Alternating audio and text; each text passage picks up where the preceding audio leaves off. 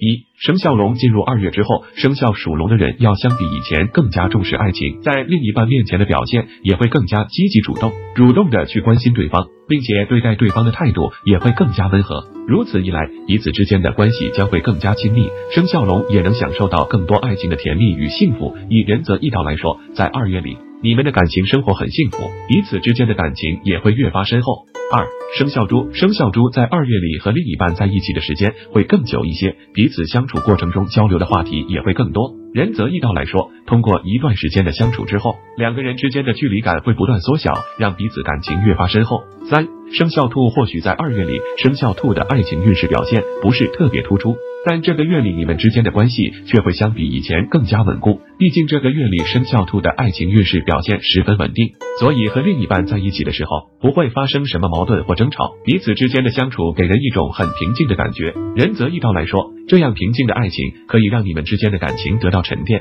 让彼此之间的关系越来越稳。